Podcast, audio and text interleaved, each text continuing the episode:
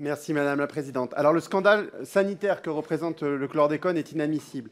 Et puisqu'on parle euh, de recherche dans cet amendement, je voudrais rappeler que dès 1963, les chercheurs ont démontré la toxicité du chlordécone.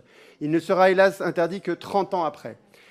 Alors, mais je voulais euh, prendre la parole sur cet amendement parce qu'il faut tirer toutes les conclusions de ce drame sanitaire et organiser dans la durée notre système de recherche et de veille sanitaire pour être en mesure de détecter et de répondre à ce type de pollution. Alors évidemment, nous soutenons cet amendement.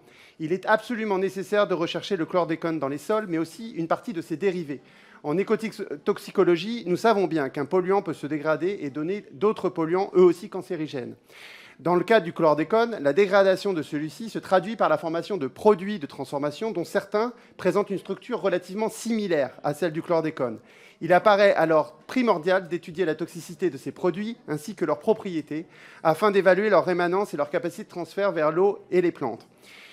L'élargissement de la surveillance aux produits de transformation, ce que propose cet amendement, est donc nécessaire. Mais je profite aussi de l'amendement pour rappeler que l'urgence est aussi d'élargir les surfaces analysées.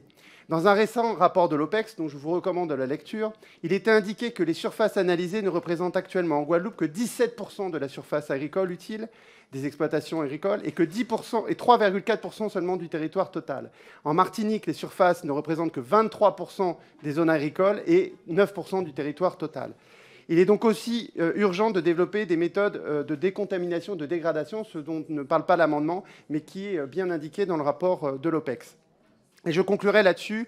Le manque de recherche et développement sur le chlordécone démontre aussi l'échec de la recherche exclusivement sur, en mode projet et le sous-investissement chronique de la recherche, et notamment dans le service public de recherche agronomique en Outre-mer, à l'INRAE et au CIRAD.